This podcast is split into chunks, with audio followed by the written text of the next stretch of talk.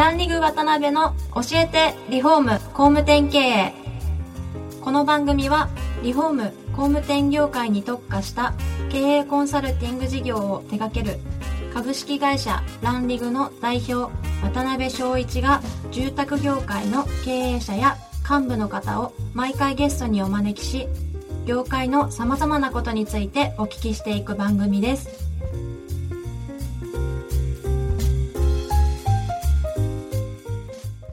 皆さんこんにちは。さあ今週も始まりました。ランリグ渡辺の教えてリフォーム工務店経営。第106回目をお送りします。司会進行の志村玲美です。パーソナリティの渡辺翔一です。渡辺さん今週もよろしくお願いします。よろしくお願いします。今回から4回にわたってご出演いただきますのは、日課ホームグループの榎木戸会長です。榎木戸会長は年商260億円の大手リフォーム専業店、日課ホーム株式会社の創業者でいらっしゃいます。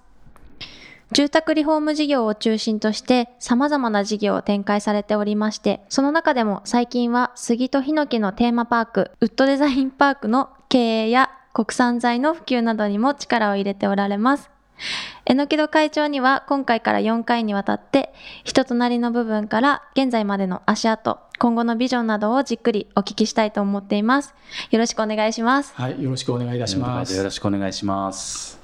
今回本当僕もあの非常に楽しみで来たんですが、あの番組のホームページにも結構質問とか来てましてですね。あありがとうございます。ははいい。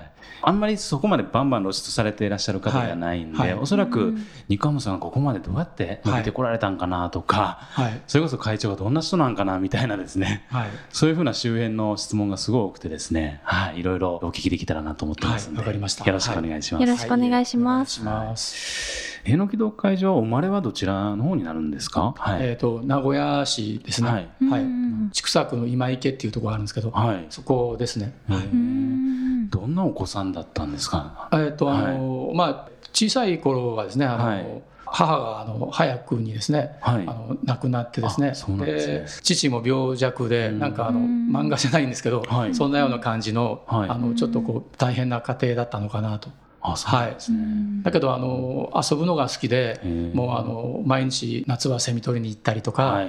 冬はこうめんことか、うんそんなのでもううちにいなくて、はい。もう毎日外に出て元気に遊んでたわけですね。はい中高と何か熱中されたこととか？えー、と中学校は部活とアルバイトですね。はい。で高校の頃はもう、はいあのアルバイトの掛け持ちで,、はい。でまああのまあ、生活もあまり良くなかったということで、うん。生活費とかあと、はい。学費を稼ぐために、うん。アルバイトを2つ3つ掛け持ちをしてたり、へーでもまああの別にそのそういうのではなくて、うん。余ったお金ではい。洋服を買うのが大好きで,、でまあ、名古屋に栄町っていうのあるんですけど、はい。そこに行ってあの洋服を買ったりとか、うん。ファッションですかね、はい。そういうの大好きな子だったんですよね。あ、そうなんですね。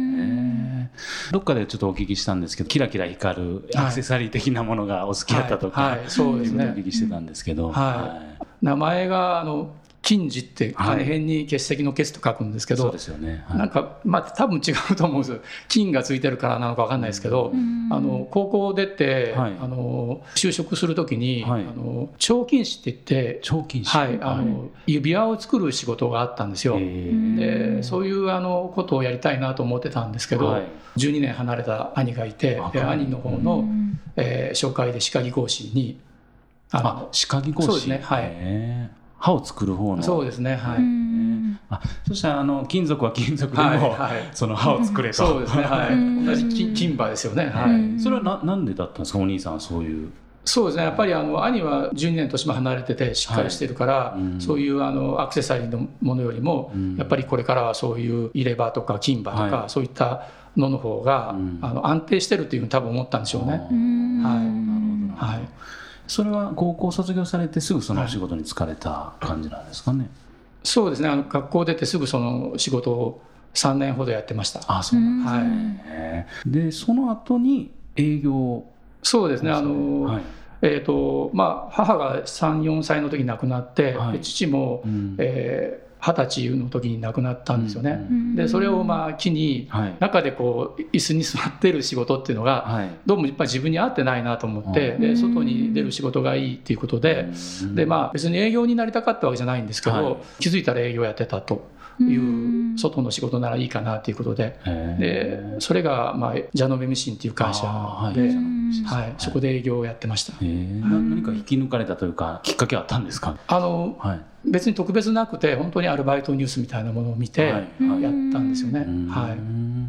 実際26歳の時に支店長になられたっていうことをお聞きしてるんですけど。そうですね。あの自分でも最初はあのなんか営業なんてうんうん。その頃そういう人を騙すような仕事じゃないかとかねそんな風に思っててで口だけでやってるんじゃないかとかいうことで好きではなかったんだけど実際やってみるとあのまあ多分あったんでしょうね。はい。すぐ売り上げも上がって、え。ーでそこで56年お世話になって、えーで静岡県の三島市っていうところではい。支店長にさせていただいたと。あそうですはい。ねそっからその今につながるリフォームっていう事業にこう出会うまでの経緯ってどんな感じでそうですねあるんですか？の、経緯はあのその時の親支店長が、はい、はい。僕が支店長になったからすぐにあの、うん。友達と一緒に、はい。あの浄化層の販売っていうのを始めたんですよ。マンションとかの。うん、浄化層ってあの地方に行くと、はい。汲み取りのトイレを水洗にするっていう、それを始めて、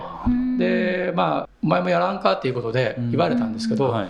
まあ、支店長になったからやっぱり1年はちょっとやってみたいっていうことで、うん。で1年やった後、はい。そっちの会社にはい。名古屋にやっぱり戻りたいっていう気持ちがあったから、うん。まあ、そこの会社に就職させてもらったと、はうい、ん。そうだったねそこからがあの住宅関係の仕事ですよね。あそうなんですね、はい。でその先輩とやられた会社さんっていうのは何年ぐらいやられたんですか？実際に、うん、そこもやっぱり6年ぐらい勤めてて、でそこで6年間で浄化層あの飛び込み営業なんですけど、はい、1000台ぐらい売ってはは。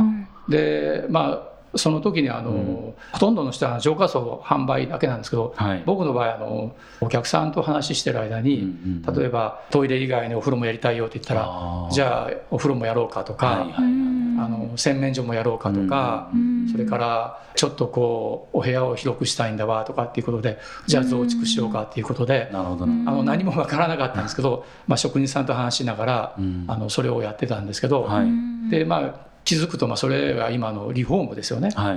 はい。まあ、昔あのエーゼンって呼んでたんですけど、あーはい、エーゼンを始めてて、うんうんうん。でまあちょっといろいろあってその会社を辞めることになって、はい。で名古屋に戻ってきて、はい。でまあ、浄化層っていうのはあの郊外の営業が多かったから、市内の営業がしたいなということで,、うんうんでまあ、それもあの一冊の本がですね本屋さんで、まあ、たまたま見てたら、はい。これからあのマンションのはい。リフォームの時代ですよっていうことで,、えーでそれであのじゃあ一回ちょっとやってみようかっていうことででマンションの営業をスタートしたと。えーはい。えその本の出会いが本当にきっかけだった？そうですね。あの、へでまあはい。あのたまたま名古屋で東岡住宅っていうそのあの古い住宅があったんですけど、はい。そこに行ったらもうすぐ取れてしまって、はい。でそこで300万ぐらいのリフォームの仕事をもらってきて、うん。でまあその棟だけではい。30件ぐらいあるんですけどはい15件ぐらい仕事をもらってしまってそこで半年ぐらいいたですね、えー。はい、そんな感じでそこからが、まあ、リフォームのこなるほどなるほど。う始まりかなという。それはあれですか？その当時ってマンションリフォームとかを専門にやられてるようなとこってもちろんなかったわけですよね。そうですねはい。そしたらもう皆さん待ってたわけですよねまあ多分そういうことですよね。ん。なるほど一軒やって、うんでそれを、まあ、今で言うとモデルルームですよね、うん。お客さんにお願いして、はい。でここが今度こういう風で綺麗になったけど、見に来ないって言うと見に来ると、うん。あのマンションって同じ作りですから、はい。もう要するにビフォーアフターがはっきりしてるわけですよね。確かに確かに。だからそれであうちもこんな綺麗になるならやりたいなっていうことで,、うん。であのどんどんどんどんこう仕事の受注が取れたと。いいうところですかね。なるほどはい。ね、そしたら初めはそれこそ会長一人でうん。何年ぐらいやられたんですか？一人二人とかっていうレベル。そうですね、あのはいーまあ、3年ほどあれですよね、あの1人、2人っていうメンバーでなるほど。やってて、で初めの頃は取ってきて自分で工事もしてしてたりしたんですけどやっぱりちょっと大変だということで。そうですね。はい、で工事の人を一人入れて、はい。なるほどなるほど。でやっぱり、ね、工事の人一人入れるとやはり、ね、またまたもう一人っていうことになってきて一人で工事の人二人ぐらい食わせてたんですけど、ね、それだとやっぱり次にじゃあ営業も入れようかと、なるほどなるほどで気づくとうん。56人ぐらいになってたと、なるほど。はうーん。い、そんな流れですね。えーそのこと35とか6とかそのあたりの年代そうですね。か？はい。大体そんなところですね。うーん。うんその当時ってそれこそマンション業務やってみたらすごいまあ軌道に乗ったわけですよね、はい、そうですね。あこのマーケットはあるなっていう感じだったんですか？そうですね。あの本当そそういうふうに思ってやったんですけど、はいうん。あの雇った営業の子たちはやっぱりあの、えっ、と営業ができないんですよね。そういう飛び込み営業とかができなくて、うん。で自分は簡単にやれたことがはい。やれないとうん。教えながらそれをやってたんですけど。うんこれではちょっとやっぱりうまくいかないなということで、何かいい方法がないかなということで、うん。車にあのユニットバスを積んだり、はい、K の車にユニットバス積んだり、それからちょっと大きい車に、はい、えーキッチンを載せたりして、うん。でマンションの横に止めて、うん。でそこで、えー降りてくるお客さんに、はい。こういうふうになりますよとかっていうことを説明して、はい。であの営業のハードルを少し下げながらやってったんですよね。ねあ面白いやり方ですね、はい。相当武器持たせてね、はい。営業マンも楽になったでしょうねそうなんて。そうですね、それでもうやっぱりうん。なかなかその育たなくて、うん。でももっとこう何かないかなっていうことを考えながらずっと何年間か模索してたっていう,、いう形ですかね。会社のところで何かそういう時に売り上げがうん。こうパーンと拡大するようなきっかけみたいなってうん。あったんですか、あのそうですね。あの、はい。えっ、とあの埼玉県に、はい。あのオクタっていう奥田さん会社があって、はいであの僕の知ってるシロアリをやってた方がはい。1枚のこうチラシを持ってきてはい。ピンクで可愛いらしいチラシなんですけど、犬のマークのはい。こうついたチラシなんですけど、はい。でそれ見た時に、うん。あこれだというふうに自分でもう確信を持って、はい。でその前も自分でチラシは作ってたんですけど、はい。今でいうあの写真の載ってるはい。ビフォーアフターの写真とうか、ん。カラーチラシですよね、はい。そういったものをやってたんですけど、はい。やっぱりそれだとあの、うん。チラシの印刷代もかかるし、そうですね。はい、で他のチラシとこう、新聞折り込みっていうのいっぱい入りますよね。はい。差別ができないということで確かにそういうものをもう一回自分で考えたいなということで、うん。うんそれでそういうチラシ作りからはい。こう自分で一生懸命入っていって、どうしたらいいチラシができるのかっていうことで,、うん。で色とか、はい。それからカラーなんかも考えながら、はい。いかにコストを抑えてうん印刷代を抑えて、うん。あのたくさんの反響ができるチラシがないかということで、はい。まあ、そこでいろいろ工夫していって、うん。でそこからが行き先を作るっていうことですよね。はい。で行き先ができるようになったから、うんうん。かなりそこからあの営業として入っていただいている方も楽になったのかな。うと。ん。はい。それこそ当時って、まあ、今でこそねものすごい反響率下がってますけど、はい、昔やっぱり相当2000、3000の位置とかそんな、そうですね。ね。そうそのぐらいのあの反響率もありましたし、えはい。であのまあ、それをやりながら、はい。あのチラシの中でじゃあもっとうんうん。たくさんの方が、はい。あの来てくれることを考えた方がいいなということで,、はい。でそれをこうもっとこういろいろチラシを工夫しながら、例えばあのお見積もりは3社以上取りましょうとあかあそうですよね、ね、はい、でそれはあのうん。土俵にの載せてもらうっていうね。はいそういう意味合いでうん。見積もりは3社以上取りましょう、はい。まず選んでいただけるっていうか、は選ばれる立場になるっていうか。なるほどなるほど、はい。一番初めにああいうのを打ち出されましたよねおそうですね業界の中では、ええどう？家にチラシとか来ますか？家には来ます。ね結構いろんうん来てるので、まあでもやっぱりリフォームとかはこれからもどんどん伸びていくんじゃないかなとは思いますけどね。なんか特徴的ですよね御社のチラシってなんか色目とか含めて、ねはうい。んあれもあの、えー、とどんな色が一番受けるのかって考えて、はい。